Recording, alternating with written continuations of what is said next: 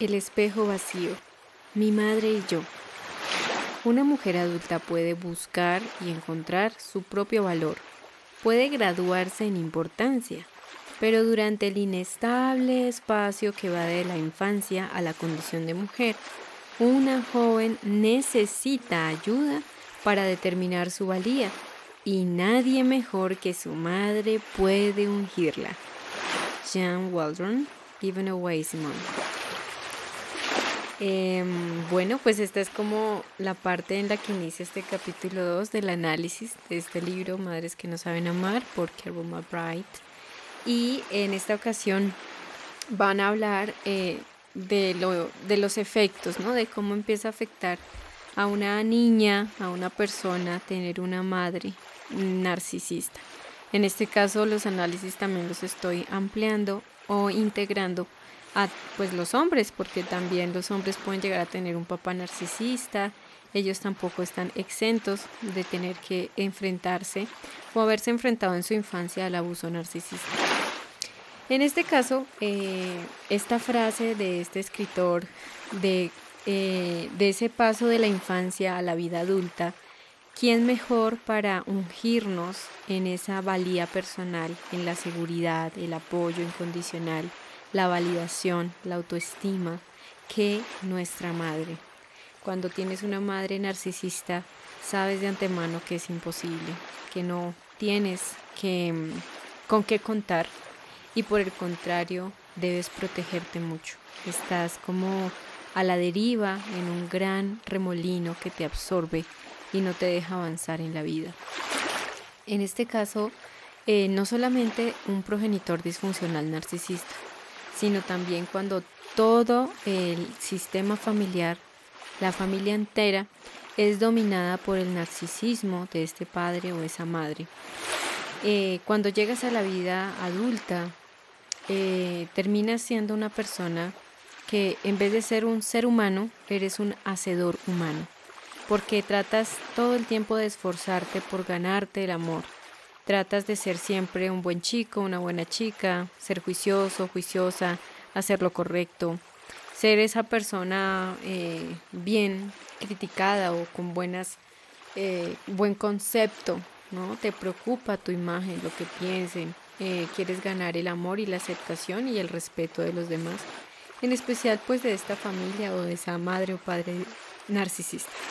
Sin embargo, a pesar de que puedas llegar a ser una gran persona, tener muchos eh, éxitos, logros, eh, hacer muchas cosas buenas, de que la gente te quiera, te admire, te aprecie, incluso puedas llegar a tener ahora tu propio hogar. Sigues escuchando esas voces internas, ese diálogo interno destructivo, lleno de mensajes negativos, creencias limitantes, eh, que debilitan tu imagen, tu amor propio, tu confianza y el respeto por ti misma por ti mismo.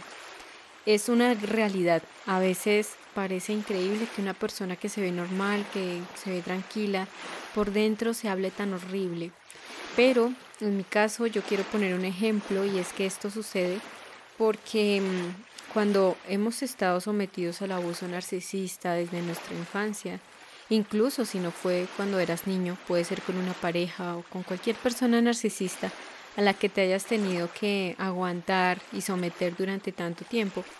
Como en las películas de espionaje, em, el narcisista mete dentro de ti un chip o un gusano, y es el gusano de la culpa, el gusano de, eh, de esos mensajes tan horribles, de esa hipercrítica destructiva, porque los narcisistas son hipercríticos por excelencia, pero ellos detestan con el alma que los critiquen a ellos. Pero aún así, ellos sí le prodigan a todo el mundo críticas negativas y destructivas.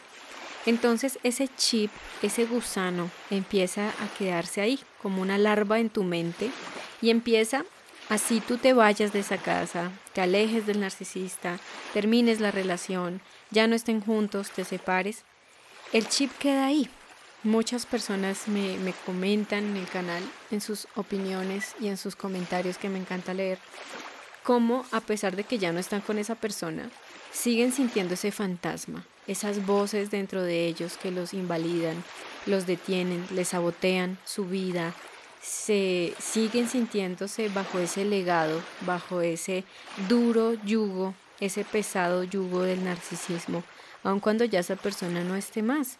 Incluso si ya murió o ya no está entre nosotros, siguen sintiéndose amedrentados y con mucho miedo. Y eso se debe pues a eso que yo pongo este ejemplo, que eso no está en el libro, pero es así. Te pone ese chip a lo largo de tu vida y ahí lo tienes. Y la recuperación también consiste en poderte retirar ese chip, quitarte ese gusano de tu mente que todo el tiempo te está torturando. Pero eso bueno, se lo hablo en otros capítulos en el canal de YouTube como tal. En el caso, volviendo a los hijos de padres narcisistas, los principales mensajes que puedas tener interiorizados y que se repiten una y otra vez en tu mente y a lo largo de tu vida son principalmente tres. El primero, no eres lo bastante buena, no soy lo bastante buena, no soy lo suficientemente bueno. El otro es que sentimos que nos valoran más por lo que hacemos que por lo que somos. Por lo tanto, tenemos todo el tiempo que estar haciendo cosas, como les dije, hacedores humanos haciendo para ganar cosas, en vez de sentirnos merecedores de amor, de cariño, de ternura, de muchas cosas, de abundancia, de salud, plenitud, por el simplemente hecho de respirar, por el simple hecho de existir, de ser nosotros, de ser mm, auténticos. Y por lo tanto, pues eh, no, no nos cabe en la cabeza que se pueda hacer así. ¿Cómo me pueden amar si, sin estar haciendo cosas, es imposible. Y es por esta creencia negativa.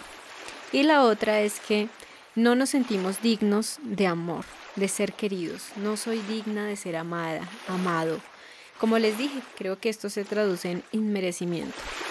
No sentirnos merecedores de amor, de abundancia, de alegría, de felicidad, de ser amados, de tener una vida, de poder creer que la vida tiene cosas buenas para nosotros, que no todo es malo, que no nos esperan cosas terribles y trágicas, no tener miedo al abandono, tantas cosas que de estas tres creencias se van a derivar más adelante, pero están ahí, son como esos tres gusanos, tres creencias debilitantes que pueden gobernar tu vida para siempre.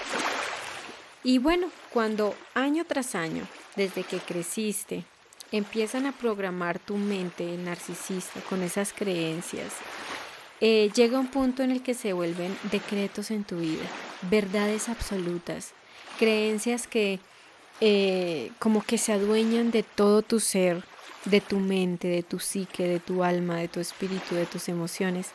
Y pareciera que no logras identificar qué parte de eso eres tú y qué parte son esas creencias como que te fusionas en una sola cosa con esas creencias y te resulta imposible llegar a creer que puedas ser amada, amado. Te niegas al amor, te niegas al éxito, a la abundancia, a la felicidad y a muchas otras cosas buenas. Entonces, las siguientes dinámicas que se desprenden de estas creencias, la autora nos propone las siguientes, yo las voy a ir desglosando y también añadiendo cosas que me parezcan importantes. La primera, pues que sentimos un enorme vacío emocional, un vacío interior.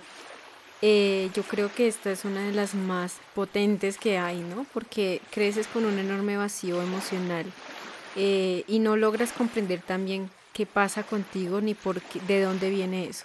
Ese vacío emocional también acarrea una falta de, de satisfacción en tu vida. Eh, a nivel general. Te cuesta mucho sentirte realizado, pleno, satisfecho con algo, como alegre, feliz, como encontrarle apetito a la vida. Lo otro es que anhelas estar o te preguntas cómo sería estar con personas más sinceras y genuinas. Y el siguiente creo que es uno de los que tajantemente pasa bastante y yo creo que es muy difícil encontrar excepciones y es que cuando tienes padres narcisistas, eh, ya cuando eres adulto o vas creciendo, tienes problemas en tus relaciones sociales, en especial en las relaciones de pareja. Entonces, claro, como crecemos con estos vacíos, eso te empuja a relaciones disfuncionales, tóxicas, abusivas, codependientes, donde también ves a personas que inconscientemente te reflejan a tu padre o tu madre narcisista, donde tienes que seguir haciendo cosas para ganarte su amor. Y en muchos casos, yo sé que sí, por lo que también han compartido, incluso puedes llegar a terminar con una pareja narcisista, porque eh, sigue allí esa herida abierta de la infancia, eh, sigue allí ese legado narcisista de tu papá o tu mamá narcisista, y ahora vas y, hola la, terminas con un esposo o una pareja narcisista. Eh, entonces, pues eso pasa muchísimo, créanme. Y es algo pues que dice mucho que tenemos que trabajar en nuestra recuperación. Lo otro, eh, bueno, obviamente yo quiero aclarar que los narcisistas en muchas ocasiones saben disfrazarse y es muy difícil detectarlos. Pero en casos donde tú ya has tenido un papá o una mamá o un familiar disfuncional narcisista y terminas con una pareja narcisista o con algún trastorno sociópata, demás, pues otros trastornos de la personalidad, pues también hay, hay como que se sigue replicando ese legado disfuncional. Y pues también, eh, como les decía, pues esos problemas en las relaciones amorosas también se dan por el miedo al abandono, ese vacío emocional, querer buscar en el otro lo que no encontré en mamá o en papá. La siguiente dinámica es que tienes miedo de llegar a ser mamá o papá. Te da miedo eh, porque no sabes, no tuviste una, referencia sana, no quieres repetir el dolor que sufriste, no quieres hacerle daño a otra generación y te da miedo la maternidad, la paternidad. Y si ya eres papá o mamá, vives con un miedo constante, una preocupación constante a no ser un buen padre, a no ser una buena madre, a caer en el extremo de ser todo lo opuesto, de pronto ser demasiado permisivo, demasiado rescatador, asfixiante con tus hijos. Bueno, hay muchas maneras donde también uno cree que pronto el ser el contrario a mi papá o mamá narcisista va a ser lo mejor y a veces eso también genera disfuncionalidad. Este tema también lo hablamos en un capítulo ahí del canal de Zona Ataraxia, hablando en la serie número 3, eh, la recuperación para hijos adultos de narcisistas. Y también en la serie 4, eh, preguntas y respuestas sobre el narcisismo, son donde pues hablamos de esas cosas en la crianza de los hijos cuando provienes de un entorno narcisista. La siguiente es que pues tiene que ver con las relaciones también y es que nos cuesta muchísimo confiar en las demás personas. Yo podría añadir que también puede costar mucho confiar en la vida misma. Pues porque si en tu caso tus padres, alguno de ellos es narcisista, ellos son los que te dieron la vida, ¿no? De, ellos, pues como que te, trajeron a la vida. Y por lo tanto te cuesta ir a la vida y te cuesta confiar en la vida misma. Eh, sientes que te cuesta fluir en tus cosas, en tu economía, en tu trabajo, en la vida. Te da miedo ir a la vida, te da miedo ir afuera, relacionarte, descubrir cosas nuevas, moverte, bueno, muchas cosas, no solamente la confianza en los demás, sino en todo lo general. La siguiente es que em, tienes claro, como les dije, pero la autora lo remarca, es que no tuviste un modelo de conducta o un ejemplo de tu mamá si tú eres mujer para ser una mujer sana, bien adaptada, con autorregulación emocional, inteligencia emocional, etcétera, pues sientes también como ese bache, ¿no? Ese vacío y lo mismo pues si tú eres hombre percibes y eres consciente de que tu desarrollo emocional sea atrofiado. Entonces yo creo que mm, pongo el siguiente ejemplo y es como, como les decía en, capítulos anteriores de este podcast, eh, sentimos que como no recibimos esa leche materna emocional, nuestros huesos emocionales no se pudieron solidificar bien, no se pudieron calcificar bien, por eso hay como esas eh, atrofias, se atrofia el sistema emocional, te cuesta gestionar tus emociones, identificarlas, diferenciar entre la frustración y la rabia, entre la nostalgia y la tristeza. No sabes qué es lo que sientes, aunque sabes que estás mal, pero no, no sabes qué es lo que te está pasando, no sabes también manejar tus emociones, entonces puedes ser impulsivo o te reprimes todas tus emociones y tu cuerpo está somatizando con muchas enfermedades.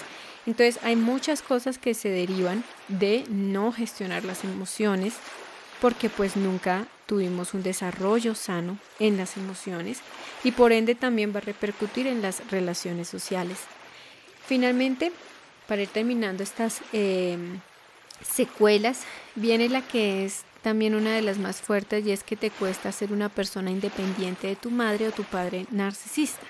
No necesariamente en lo económico, puede que tú ya vivas en otro lugar, tengas tu propia familia o estés lejos, tengas tu trabajo, pero es como si tuvieras todavía ese cordón umbilical tóxico unido a tus padres o a esa mamá o papá narcisista, eh, donde sigues necesitando estar conectado a esa persona para que te sientas amado, para algún día que esa persona te quiera y te acepte.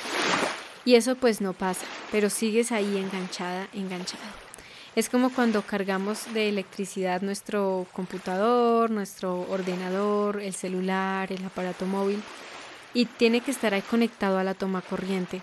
Pero pues un progenitor narcisista jamás va a tener electricidad en esa toma corriente y no va a salir nada para que puedas llegar a ser ese adulto independiente.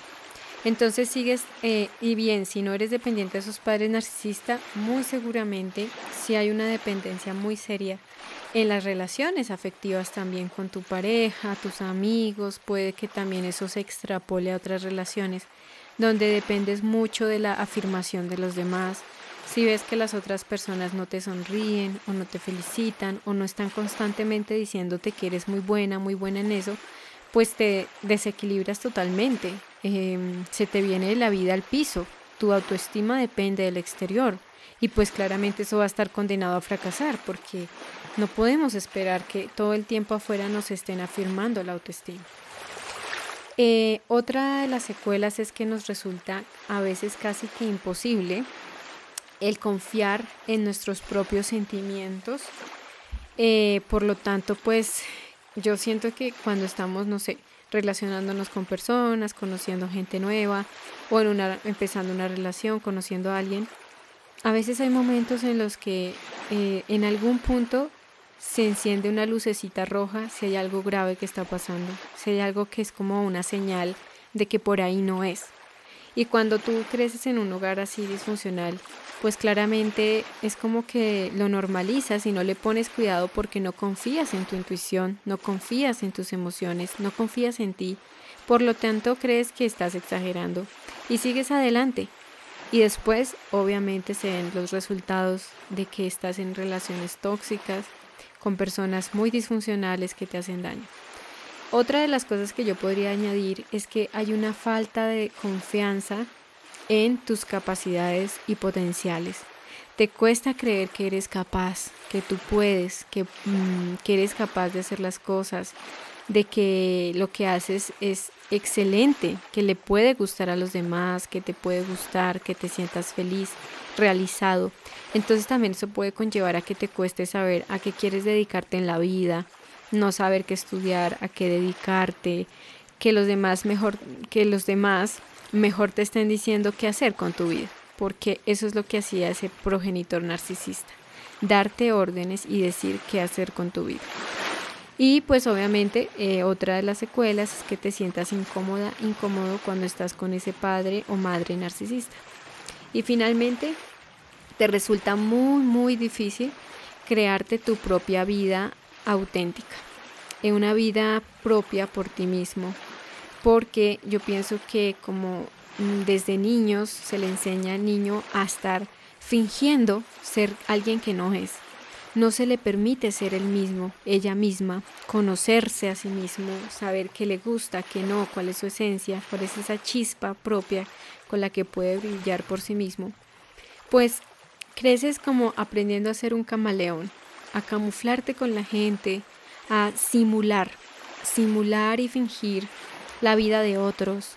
Entonces piensas que, debes parecerte a los demás y no sabes cómo encontrar tu propio camino, tu propio rumbo, tu, propia esencia. Y creo que esta es una de las cosas un poco más difíciles. Por lo menos en mi recuperación fue así. Eh, yo puedo poner un ejemplo y es que yo creía que de pronto eh, tenía que como que tener las, los mismos gustos de los demás para sentir que como que encajaba A mí me encanta la naturaleza, me encanta el campo, me encantan los animales, eh, los árboles. Y yo tengo a veces conocidos que no, son eternos enamorados de la ciudad y aman vivir en la ciudad. Y al comienzo yo sentía como que mm, me siento entonces rara por amar el campo y, la naturaleza. Entonces eh, estoy alejada entonces de todo y creía que no era como muy bueno. Y, y como que me costaba ver que la, la Sonia auténtica le gusta el campo, le gustan las montañas, le gusta la naturaleza y eso está también bien, es válido. Entonces, no porque te guste la ciudad estás bien o mal, y no porque te guste el campo estás bien o mal. Realmente es lo que les dije, ¿no? Es, eh, le cuesta a uno mucho identificar cuál es tu propia autenticidad y por lo tanto, pues marcarte tu propio camino. Entonces tratas de remediar a los demás y no sabes qué decisiones tomar. Posterior a esto, pues la autora nos recuerda que claramente dependiendo de qué tantos rasgos narcisistas tenga tu progenitor, dependerá también qué tantos daños o secuelas tengas en tu vida. Eh, luego ella pasa a explicarnos algo que ella denomina los azotes, que es básicamente cómo son las dinámicas de relación en la vida cotidiana, cómo se traduce ese narcisismo en tu vida siendo hija, hijo de esa persona narcisista. Nos da algunos ejemplos y obviamente dice o indica cuáles son esos 10 azotes o esas 10 dinámicas de ser eh, hijo, de haber tenido que crecer junto a un narcisista. Pero para no alargar este episodio, dejaré hasta aquí lo que analizamos, porque también de por sí escuchar todo eso no es tan agradable, es doloroso, empezar a darte cuenta esas secuelas que ha dejado esa crianza narcisista, esos vacíos, empezar como a unir las piezas. Y todo como que empieza a cobrar sentido del por qué eres un ejemplo tan indeciso, tan inseguro, por qué das con personas eh, tan abusivas en tu vida, por qué eh, no te funcionan las relaciones de pareja, por qué no, no sabes qué hacer con tu vida y miles de cosas. Para mí fue liberador, para mí fue como, wow, por fin esto tiene nombre, por fin sé qué es lo que me pasa, no soy yo la que estaba loca imaginándolo todo. O cuando la familia disfuncional te dice, no, es que tú eres la del problema, tú eres la que estás mal, porque tú eres la que no está funcionando, tú eres la que no encaja, eh, no entiendo qué pasa, pero tú eres la del problema. Entonces crees que eh, la defectuosa eres tú, y pues para mí esto fue empezar aquí a sacar esas capas, a cómo nos desmantela la autora esta problemática viviéndola tú como hijo, hija de un narcisista, es liberador. Entonces lo dejaré hasta ahí porque hay mucho que asimilar, que procesar, pero recuerda que comprender todo esto también es parte de la recuperación. Mucho más adelante iremos viendo y también iré compartiendo para mí cómo ha sido el vivir la recuperación del abuso narcisista en la infancia y cómo también eso también te da como esos resultados y esos frutos en tu vida adulta. Entonces, quiero darte gracias por tu tiempo, por haberme escuchado. En la próxima, en el próximo episodio vamos a hablar de esos 10 azotes de pronto no más cinco porque yo voy a estarlos analizando, exponiéndolos, describiéndolos y analizándolos con muchas más otras cosas que pueda haber interesante. Entonces, gracias por escucharme, te envío un gran abrazo. Recuerda que nos seguimos escuchando aquí en Píldoras Ataraxia. Conoce mucho más sobre mente y relaciones sanas en el canal de YouTube Sonia Ataraxia y encuéntrame en Instagram y Twitter como Sonia-Ataraxia. Gracias, muchas gracias por escuchar Sonia Ataraxia.